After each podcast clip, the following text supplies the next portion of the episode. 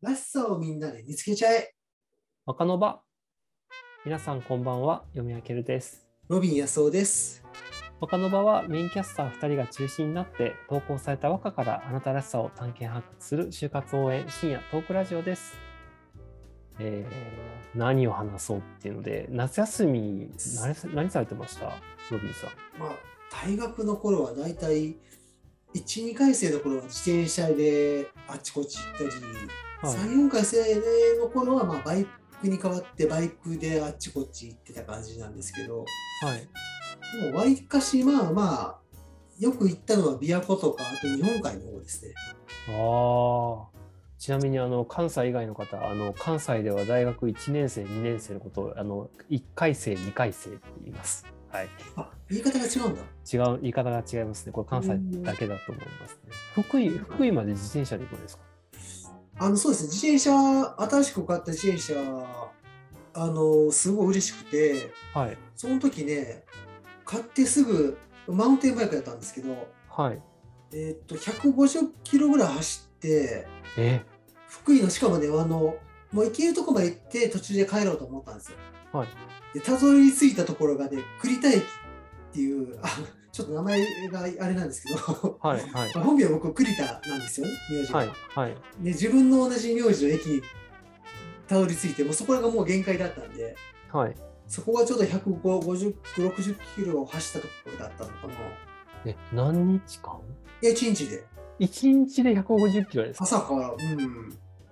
え今でも別に普通に、まあ今もチャリンコ乗るんですけど、はい。100キロぐらいは普通ですよ。そのロードバイクとかってもう乗る人で異常な人300キロとか走りますからね、1日。えもうだからちょっともうバイクでも普通に車でも300キロって結構しんどいじゃないですか。そうですね。風も受ければ日差しも直ですよね。まあ自転車だとまあ100キロとかですけど、あのほあのでもあれなんですよ、その本当、ロードバイクとかめちゃくちゃ乗る人って本当300キロぐらいの人いるんですよ、その琵琶湖一周一日じゃなくて、え一周半ぐらいする勢いの人いるんですよね、あの世の中には。あれこの若の場を聞いてらっしゃる方でロードバイクとかクロスバイク結構乗るぞっていう方いらっしゃるかな？などいや中にはいらっしゃるかもしれないですねまあロード。ですね、クロロードとクロスって全然距離変わる変わるんで。ああそうなんだ。えー、すごいすごいですね。え、そういうの行かれません？い行かれたことないですか？いやー大学の時はもうひたすら電車か歩歩いてましたね。歩いてた？歩いて一番どれぐらい歩かれましたえ3時なんいやもっとだな。6時間か7時間歩くとか結構ザラでしたかね。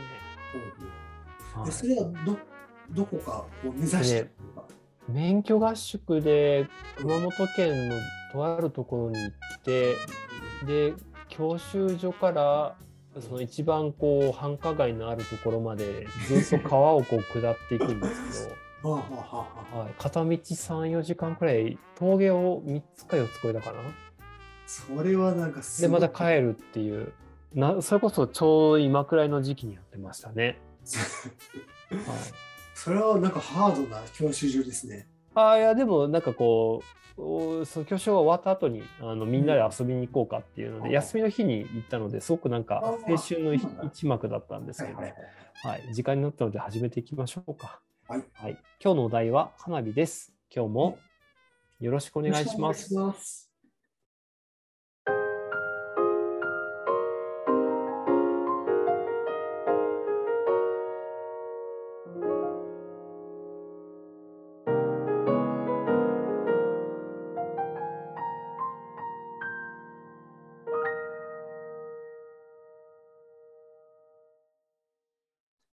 早速らしさを見つけていきましょう。ラジオネーム、もさつさんからいただきました。空と空、彩る花火、群れる人、儚く散るの愛しき一間。空と空、彩る花火、群れる人、儚く散るも愛しき一間。空と空の空とまではひらがなで、空っていう字を書いて、カッコでからってつけてますね。で、彩るはひらがな。花火はあの花火の花火です。で、群れる人の無と人は漢字。儚く散るもの、墓と地も漢字。で、愛しきの糸はあの愛愛するっていう字ですね。で、多分これ人間って読むのかな？1に間って書いて人間です。今、私が読み上げました和歌ですけれども、ポッドキャストのエピソード詳細に記載されていますので、よかったら皆さんもご覧になってください。では、陳氏、木工いたします。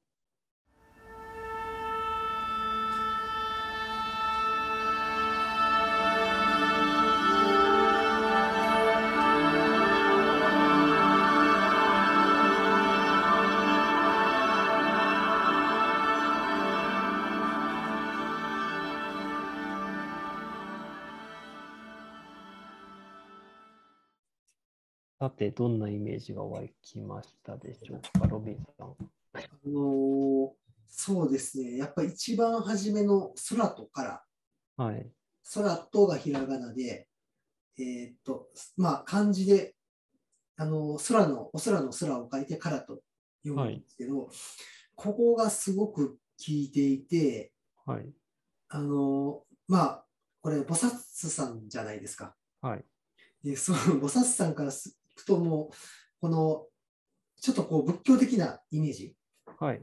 あの空の概念ってあるんですけど、はい。あの全てこの世にあるものはその空に帰っていくじゃないけど、この、なんていうのかな、あ修行無常じゃないけど、こう、日々こう、変化していくというか、常にそこに一定にとどまるものは存在しないみたいな。はい。あえてだから、このすひらがなの空は、あの、実際の空やと思うんですよ。はい。僕だと思ったんですよ、僕は。はい。で、空とから、えっ、と、漢字で空と書いて、からと読ませる。からってこう、空っぽのからっていう意味じゃないですか。そうですね。あの、あえてそこで、なんていうのかな。同じ空だけど、片っぽの空は無限にひひ天に広がる広大な存在。はい。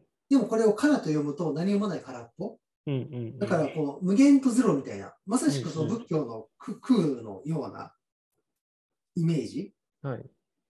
を、えーと、えーそれとそのイメージと、こう、バンと咲いて消えていく花火っはい。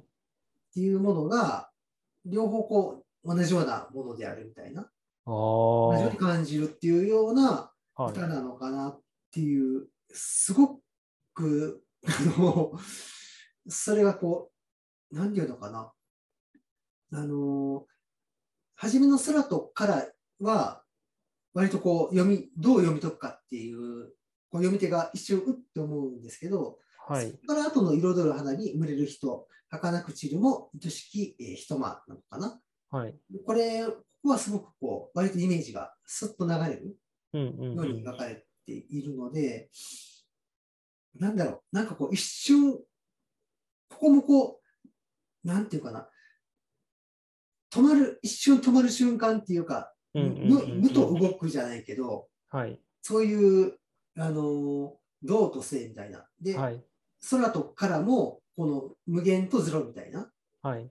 この対比で作られてるんじゃないかなというあ印象をあ。受けて、非常にこの、なんでしょうね、なんか、あの、ね、寝れてるというとあれですけど、はい。すごくこう、あの、菩薩さんの中で、この、この歌をこう読むときに、こう、よ、もう、花火で読むならこの歌だっていうのが、うんわさっとこう出たみたいな。な悩み、悩むところを残残さずに作られた、うあの読まれた歌のように、和歌のように感じるんですよね。はいこれ、以上です。うん、だから僕すごく面白いなっていうのは そのまあ空とカラーもそそれぞれ空もカラーも空っていう字を書けるわけですよね。うんだからこうなんだろうその目の前に広がっているものと要はこう100と0ではないですけどうん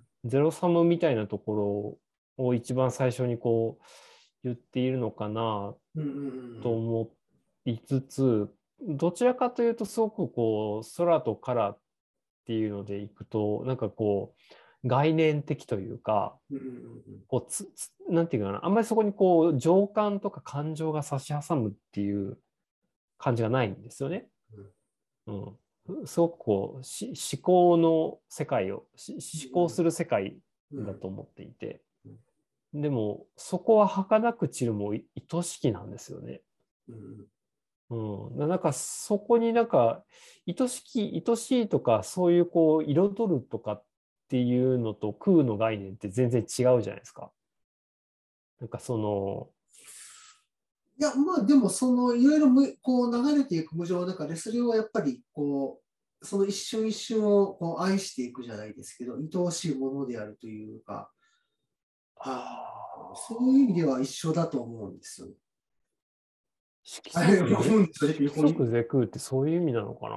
ちょっと違うと思うんですあよ、ね。違いますかね？なんかちょっとこの僕も仏あの仏教のこの概念は詳しくちょっとわからないんですけど、はい。あの僕もちょっとそこのあのいろんなものがちょっと混じってて、どれがどれかがちょっとあの整理はできてないんですけど、はい。ただその、えーっと、変、変、まあ、その変化していく、そのはい瞬間瞬間っていうことを、あのーまあ、えーそれをまあ楽しむじゃないけど、愛しく感じていくっていうことっていうものは、やっぱりそういう、あある種まあ仏教的な思想の、あの、の中にも流れてるもののはずなので、うんうんうん。うん、まあ、あくまで菩薩さんっていう名前から仏教だっていうふそうですうに、はい、思ってるってことですよね。そうですね。あの、というところからまあそう来てるんですけど、でもまあ、その辺はまあこの空と空の部分ではな、なまあそういう狙いというか、そういう概念なのか、その人間の人知を超えた断りみたいな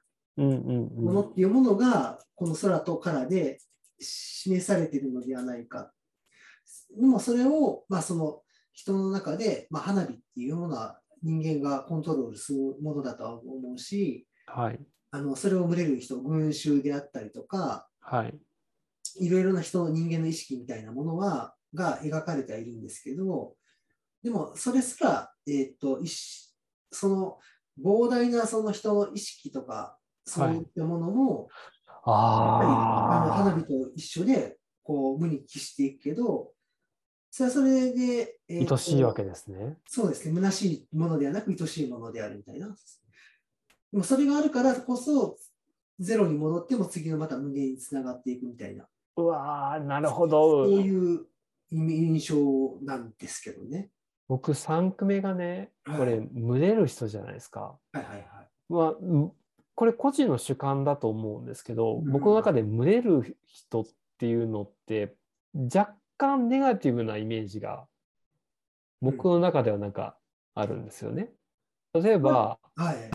集う人でもこれで5文字になるわけですよ。だからこういう人が集まっている様を表現するのっていっぱいあるわけです。うんで今の話を聞くと群衆っていう言葉ってなると、なんかこの群れるのむ、この漢字を見ることによって、うわーっと人がこう群がってるというか、でもそこには、そこにもこう一個一個にこう、儚いわけですよ。その群がっているその一個一個の点は。そうだから、あでのーそこを、そこになんかこう、あ、どどうぞ。あ、いやいや、群れるがだから世俗感ですよね。俗ですよね。うんそれを儚く散っちゃうんですよね。でも俗の中でも、その、あの、尊い美しさが、俗的なものがあるからこそそういうものもあるみたいな。うなんか。常にうん対比なのかなって感じがするんですよね。うんうんうんうん。それがこういろんな意味でこう折り重なってあったりとか、掛け合わさってあったりとかしてて、だから花火が彩ってるんですね。うんうん。あ、そうですね。なんかこの彩る花火と群れる人ってこう対比っぽいですもんね。対比というか、こう言葉を変えてるんじゃないかな。つまり、彩る花火は群れる人であり、群れる人は彩る花火であるっていう。でもなんか、あ、これ僕の主観なんですけど、はい。彩る花火って綺麗なんですけど、群れる人ってこう灰色の群衆じゃないないですけど、あまあ、清濁ありますよね。うん、なんかそういうちょっと感じそれが空とカラーのあれなのか。なんかもう、だけ、なんかでもいろいろ、なんか全部にそれらが絡んでる感じがします。一つじゃなくて、すべてが、すべての箇所にか絡まっているような。あの、なんか、だから、あは 花火というより、なんか、花火以上になんかこの、花火が、なんか死生観が見えますね。そうですね、花火を通して、聖観っていう、うん、もあり、なんかこの世の断りみたいなうん、が。断りって感じですね。なんかね、それそれですごくものすごく引っかか引っかかるというか気になるのは、空とカラーじゃないですか、順番。はいはい。つまりこうみ見えるものと真理っていうのでいくと、うん多分、えっと、えーなんて言ってるのかな、その後続けようと思うと、うんえっと、群れる人、彩る花火だと思うんですよね。で、うんえー美しき人ま儚く散るもだと一番最初の空とカラーっていうのとこう同じ構図でこう続くわけですよ。ではい。これがねカラーとそカラーと空うん彩る花火群れる人儚く散るも愛しき人まだったら全部一番最初のカラーと空っていうその空と世俗で彩る空と世俗空と世俗っていうふうにこう続いていくんですけど。うんそこはあんまりよりもこうこのなら並んだこのビジュアルであったりとか、リズム感の方が優先されたような気はするんですよ。リズム感。うーんカラと空でもよくないですか？空とから、からでもカラがいきなり初めに来ると、違和感があるか？うーん、なんかいきなり、すなんていうのかな、いきなりこう肩透かしを食らわされすぎるというか、はい。いきなりカラから始まって、え、何なのが強すぎる？かうんうんなと思って。うんうんうんちょっとひひくいじ冒頭からが引っかかっちゃうってことですね。そうですね。ちょっと強すぎるのかな、冒頭か。確からに確かに。過去が気にしててもね。うーん。ちょっと改めて菩薩さんからいただいた和歌です。はい。空とから彩る花火群れる人、儚く散るも愛しき人間。空とから彩る花火群れる人、儚く散るもひと愛しき人間です。じゃあ背景や物語ですね。えー一瞬で消えていく花火、そして集まる人々、その人々もまた花火の終わりに去っていくということでした。なるほど。あ儚く散るっていうのは花火の散ると人々が終わってあのいや散っていくっていう感じなんですね。だから、人々がそこでみひとときの夢を見て、うんうんまあその思いが散って、まあ、でも、でも それは持ち帰るから散るっていう感じでもないじゃないような気もするんですけど。もう一個あのあなたが意識したり悩んだした、んん悩んだりしたなとこは何ですかですね。空と、えー空で空の空と、えー待ってください空と漢字の空で漢字の空のスペースと地上のスペースを表しそこに彩られる風景を表したかった。仏教の空空空と色ですね。色即絶空儚く絶対的なものはない。かっこ空だとしても私たちの営み過去色は美しい。一間時間とスペースだなということでした。空間のスペースまでかけてるとは思わなかったですね。あーまあこの一間とか一軒というのは大体あの建物のあのし尺の長さ基本的には多分スペースだと思うんですけどだからこそこにこうあれなんですねあの一間っていうので時間の感覚をつけたんですね。うんやっぱ色即絶空の世界だったんだこれ。まあ、僕もよく分かってはなかったですけど、まあでも、あれですね、なんかでもいろいろ、これがもう見事にこういろいろふこうからちゃんと絡んでるというか、はい。うん、なんかどこ取ってもちゃんと絡まってる感じがしてて、そうですね。ね、なんかあの食べ物で言うと、どこを切り取って食べても美味しいじゃないですか。ちゃんと味が絡んでるじゃないけど。なんかちょっとあれだな、マンダラとか見てる感じだな。ほんまそうですね。まあ、はいそれはちょっとい、あの、いいや、いいてみようというか、うん。ああ、なんか、すごい、お寺、お花火、お題は花火で、ねう、んあのこれまでいろんな花火見てきましたけども、また今日の花火はまた違いますね。なんか、みんな見事に出したがあって違いますね。ラストが全然違いますね。いやこれ今までのお題の中でもかなり、分かれま、分かれるというかね、色が出ますね。うん、今回本当その全てに対してそのテーマとかモチーフとか次元であったりそういうものが全て皆さん違ったよう違な気がしっていますね。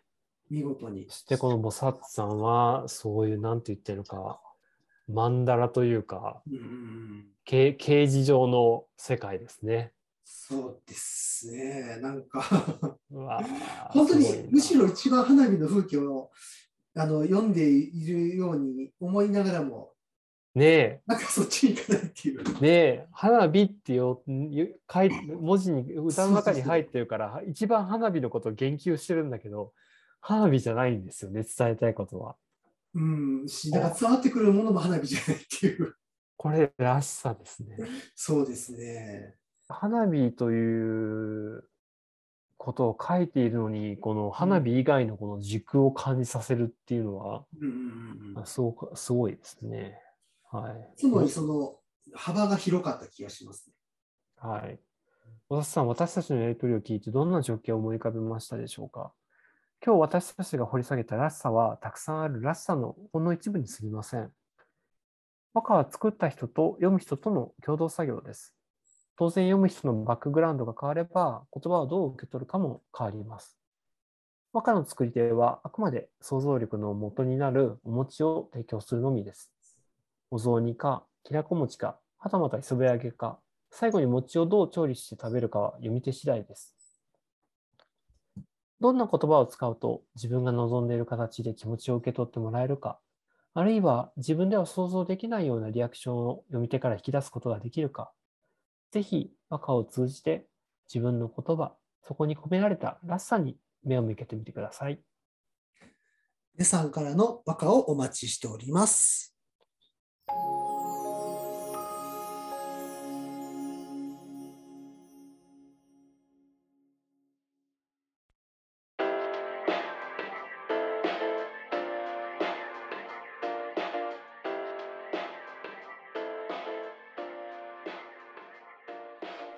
お送りしてきました若の場お題花火まもなくお別れの時間となってきました。